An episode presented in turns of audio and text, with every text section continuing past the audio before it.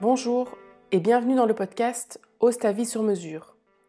Moi, c'est Julie Denis, je suis psychologue et dans ce podcast, on parle d'entrepreneuriat, de bien-être, de développement personnel, mais aussi ce que c'est de jongler avec euh, toutes les différentes casquettes qu'on a. Mais surtout, on parle de connaissance de soi, de mindset et de comment passer à l'action.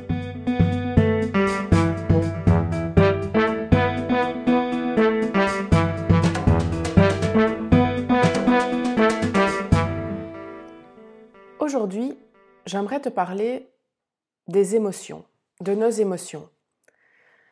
Alors, on parle souvent de gestion des émotions. Ok, c'est bien. Mais ce que j'entends généralement derrière ce terme-là, c'est ne plus ressentir les émotions comme je les sens actuellement ou les ressentir moins fort. Et quand je commence un accompagnement et qu'on parle des objectifs, euh, des objectifs concrets, je demande toujours aux personnes, mais qu'est-ce que tu entends par là Qu'est-ce que ça veut dire concrètement? Parce que euh, apprendre à gérer ses émotions, ok, mais ça veut dire quoi pour toi? Et donc très souvent, comme je disais, c'est ne plus les ressentir ou les ressentir moins fort. Si l'objectif c'est de ne plus les ressentir, généralement je dis bah, que je vais devoir euh, décevoir la personne parce que euh, parce que c'est pas possible. C'est pas possible de ne plus ressentir ces émotions. Les ressentir différemment, les vivre différemment, oui. Ne plus les ressentir, si c'est ce que tu entends par gérer tes émotions, ben, je vais devoir te décevoir. Et je t'explique pourquoi. Les émotions, ce sont des boussoles. Alors tu te dis, ça y est, elle est de nouveau là avec sa boussole. Mais oui, les émotions, ce sont des boussoles, ce sont des indicateurs de qui on est, de ce qui est important pour nous, euh, des besoins respectés parfois ou non respectés surtout, ce sont des indicateurs. C'est quand il se passe des choses avec nous, c'est la combinaison de ce qui se passe et de nous qui on est, et donc du coup de comment on réagit à ce qui se passe, qui font qu'on a X ou Y émotions. Et donc ces émotions-là, elles sont là pour te donner un message, pour te t'informer de quelque chose. Et parfois, on ne veut pas ressentir telle ou telle émotion. On n'a pas envie d'être triste, on n'a pas envie d'être fâché, on n'a pas envie d'être déçu. Mais dans la vie, c'est pas à la carte. Soit on prend tout alors tu vas pas m'entendre souvent dire ça, mais dans ce cadre-ci, je dis soit on prend tout, soit on prend rien. C'est-à-dire, soit on prend toutes les émotions, aussi bien la joie, l'euphorie, l'enthousiasme, que la tristesse, le malheur, la colère, etc. Donc soit on prend tout, soit on prend rien. Et malheureusement ou heureusement, ben, généralement on prend tout. D'une manière ou d'une autre, de toute façon les émotions elles sont là. On ne peut pas faire sans et on ne peut pas les mettre de côté. Certaines personnes que j'accompagne me disent alors oui, mais je voudrais que ce soit constant, qu'il n'y ait pas toujours ces, hauts et ces bas et tout le temps ces montagnes russes des émotions.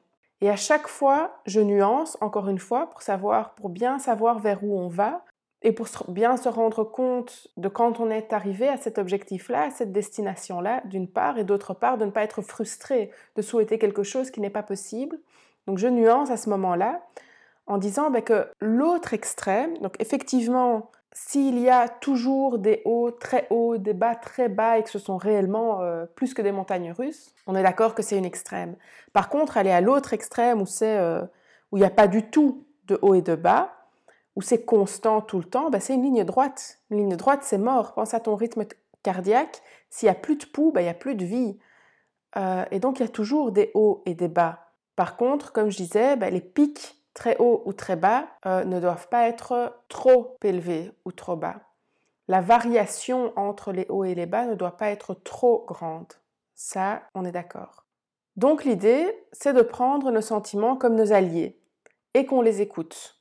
Alors pourquoi est-ce que c'est intéressant de les écouter? La première raison, bah, c'est qu'ils se taisent plus vite parce qu'ils sont entendus. Euh, pense par exemple à, un enfant qui essaye d'expliquer ou d'exprimer quelque chose. Il veut se faire entendre, il crie de plus en plus fort jusqu'à ce qu'on l'écoute. Alors je ne suis pas en train de dire qu'il faut, faire de nos émotions des enfants capricieux et euh, qui doivent être entendus tout de suite, là, maintenant, immédiatement. C'est pas ça que je dis. Mais à un moment, il va quand même falloir l'écouter. Si l'enfant a un besoin, il va quand même falloir l'écouter. Il peut attendre une minute ou deux minutes si on est occupé à faire autre chose, oui, mais à un moment, il va quand même falloir l'écouter, l'enfant. Et au plus on attend, au plus il va, il va, il va être, euh, il va être ennuyant, il va tourner en rond, il va, il va être désagréable, il va, voilà, parce qu'il est là, il a son besoin qui est pas, qui est pas, il peut attendre, mais il a son besoin qui est pas rempli. Donc, il va euh, l'exprimer de toutes les manières possibles, que ce soit en criant plus fort, en, en attirant l'attention par son comportement, etc. C'est la même chose pour les émotions. Les émotions, si elles ne peuvent pas passer par la porte, elles passeront par la fenêtre. Dans tous les cas, elles doivent être entendues.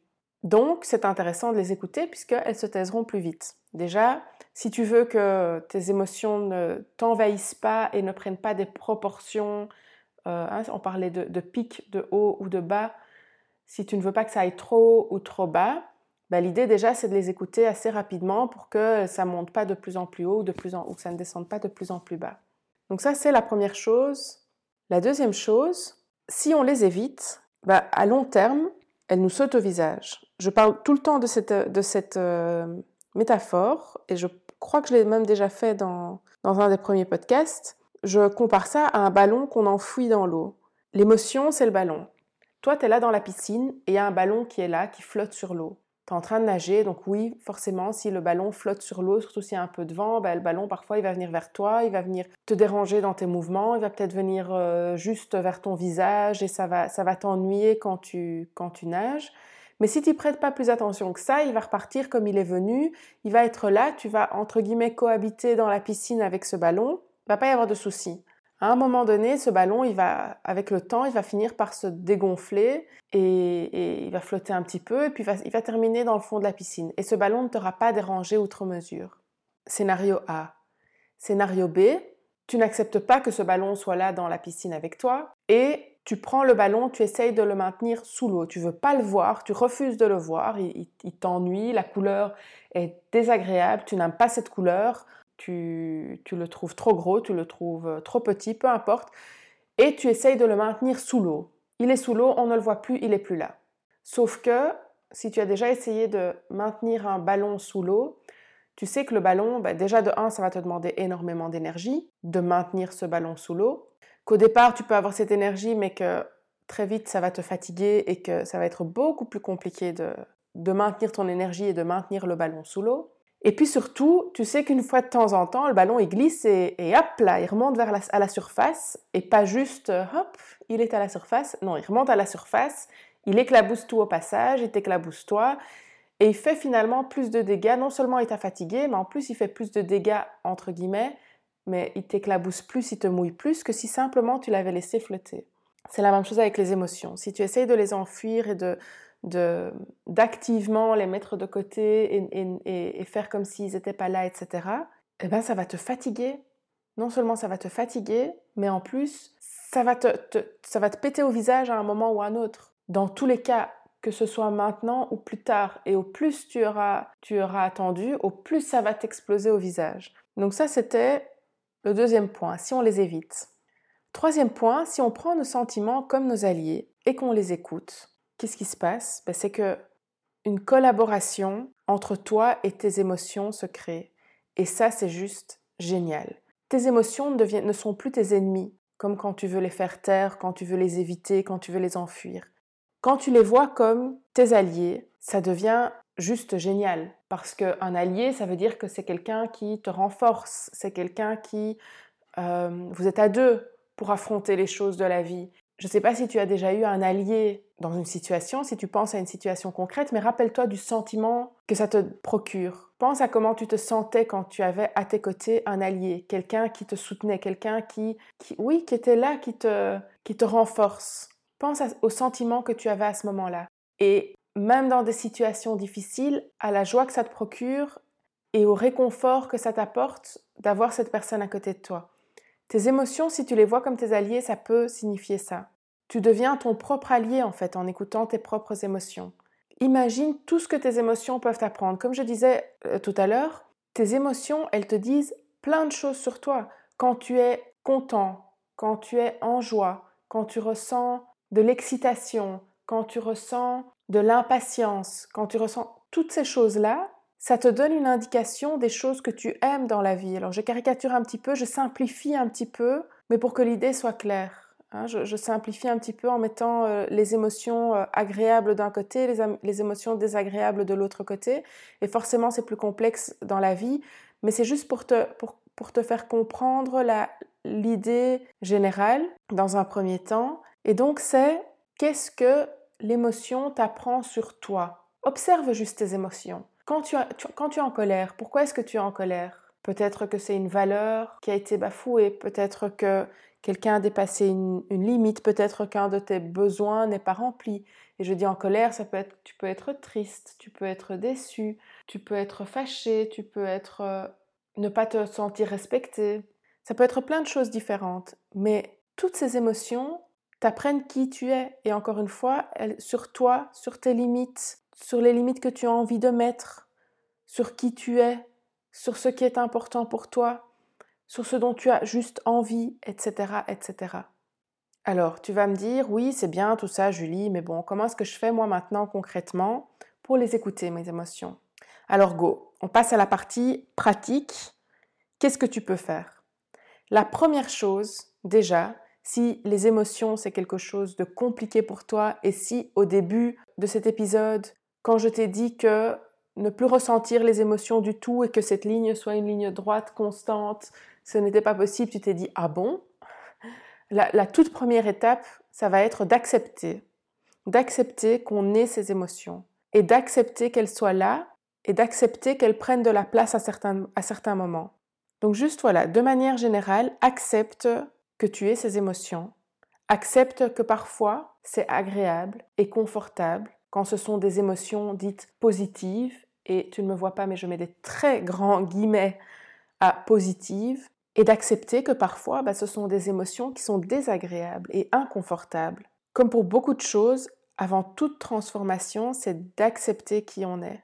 L'acceptation, on en reparlera, je, je, consacrerai probablement un podcast, euh, un épisode du podcast complet à ça. Mais donc, c'est l'acceptation de manière générale qu'il y ait ces émotions, qu'elles peuvent être là et que oui, parfois, elles prennent de la place. Ça, c'est la première chose que tu peux faire, de manière très générale. La deuxième chose, c'est d'écouter, d'écouter ce qu'elles ont à dire. Je disais tout à l'heure, c'est euh, bah, qu'elles se taisent plus vite si elles sont entendues. Donc, écoute-les. Tu vas me dire, mais je fais ça comment? Il y a plein de possibilités. Moi, ce, que j'aime bien faire et ce que j'aime bien conseiller, c'est, ce sont deux choses. Soit en écrivant, tu écris tout ce qui te passe par la tête, tout ce que tu ressens, pourquoi, du comment, sans filtre, sans... Euh, déjà, ça va te soulager d'écrire parce que tout va sortir mais ça te permettra aussi par la suite, une fois que tu es sorti de l'émotion, d'éventuellement relire et de mieux comprendre ce qui se passait, de, mieux comprendre rationnellement ce qui se passait. Donc en écrivant, ou simplement, ben, qu'est-ce que tu fais quand tu écoutes quelqu'un? Tu t'assieds, tu écoutes. Mais fais la même chose avec toi. Réellement, comme quand un ami te raconte une histoire et, tu as vraiment envie de l'écouter, tu t'assieds, tu l'écoutes et tu essayes de comprendre. Ou imagine une amie qui te raconte une histoire de fou un truc de fou qui n'a ni queue ni tête, mais que tu as réellement envie de comprendre. Qu'est-ce que tu vas faire? Tu vas mettre de côté ce que tu étais en train de faire parce que, parce que, parce que tu comprends pas très bien en fait euh, ce qu'elle est en train de te raconter. Donc si tu es occupé à autre chose en même temps, ça va être compliqué à comprendre puisque l'histoire, elle a l'air euh, d'être complètement euh, dingue. Et puis tu vas aussi te rendre disponible dans ta tête tu vas mettre de côté toutes les idées que tu pouvais avoir, les, les préjugés, etc. Et tu vas écouter activement, attentivement. Tu vas juste être ouverte à toutes les informations pour pouvoir après reconstruire et, en faire quelque chose de cohérent dans ta tête. Mais en tout cas, dans un premier temps, c'est pas prendre un élément et, et directement aller interpréter ça. Non, juste être ouvert et écouter. C'est pareil pour les émotions. Écoute-les pour après les comprendre. Écoute juste. Qu'est-ce qui se passe dans ton corps? Qu'est-ce qui se passe dans ta tête? Quelle est l'émotion que tu as exactement? Pourquoi est-ce que tu as cette émotion-là? Quel est l'élément qui a déclenché, l'élément précis, exact qui a déclenché cette émotion-là? Pourquoi est-ce qu'elle a déclenché cette émotion-là spécifiquement? Alors on peut aller, euh, tu peux juste ressentir, ok, je suis en colère à cause de ça, point, et c'est tout, et tu, continues. Si vraiment tu as envie de faire un travail en profondeur, tu peux aller aussi, euh, euh, aussi loin que tu veux dans cette réflexion-là. Mais donc, c'est réellement de les écouter. Donc ça, c'est la deuxième chose que tu peux faire. Et la troisième chose, bah, c'est de nouveau accepter. Là, c'est accepter de les vivre. Donc, le premier point, j'avais parlé du fait d'accepter de manière générale qu'on ait des émotions. Donc c'est déjà s'ouvrir un petit peu à ça. Après, une fois qu'on les écoute et qu'on les comprend, c'est de nouveau d'accepter de les vivre, de vivre cette émotion spécifique-là. Alors je vais prendre un exemple bateau, on perd quelqu'un, on est triste, on trouve normal d'être triste. Accepter, on trouve normal, je dis ça et en même temps je pense non, tout le monde ne trouve pas normal d'être triste, mais c'est pour prendre un exemple bateau ou un exemple classique d'une situation et de l'émotion qu'on peut ressentir derrière. Mais donc c'est d'accepter de vivre pleinement cette émotion-là. Et quand on apprend à la vivre pleinement, elle est là, elle est entendue, elle est respectée, elle a délivré son message et elle peut repartir. L'acceptation permet de ne pas être complètement crispé et du coup figé dans une situation. Si, tu n'acceptes pas les choses comme elles sont, comme elles viennent, ça bloque tout tout est, on n'accepte pas, on est en, on est en guerre quelque part, où on est, où on est, on, est bloqué, on se crispe contre ce qu'on n'accepte pas, en l'occurrence ces émotions, et elles ne peuvent pas évoluer, puisque tout est crispé, tout est figé, tout est bloqué, ça n'évoluera pas. Alors aujourd'hui, j'ai fait, je me rends compte que j'ai fait plein de métaphores. J'espère que tu es arrivé à suivre. J'espère que ça t'aura apporté certains éléments pour toi te créer une vie un peu plus sur mesure. Si cet épisode t'a aidé, si tu penses à quelqu'un à qui ça pourrait aider aussi, je t'invite à le partager. N'oublie pas de liker, de mettre des étoiles et surtout, abonne-toi pour ne rater aucun épisode. Et moi, je te dis à la semaine prochaine.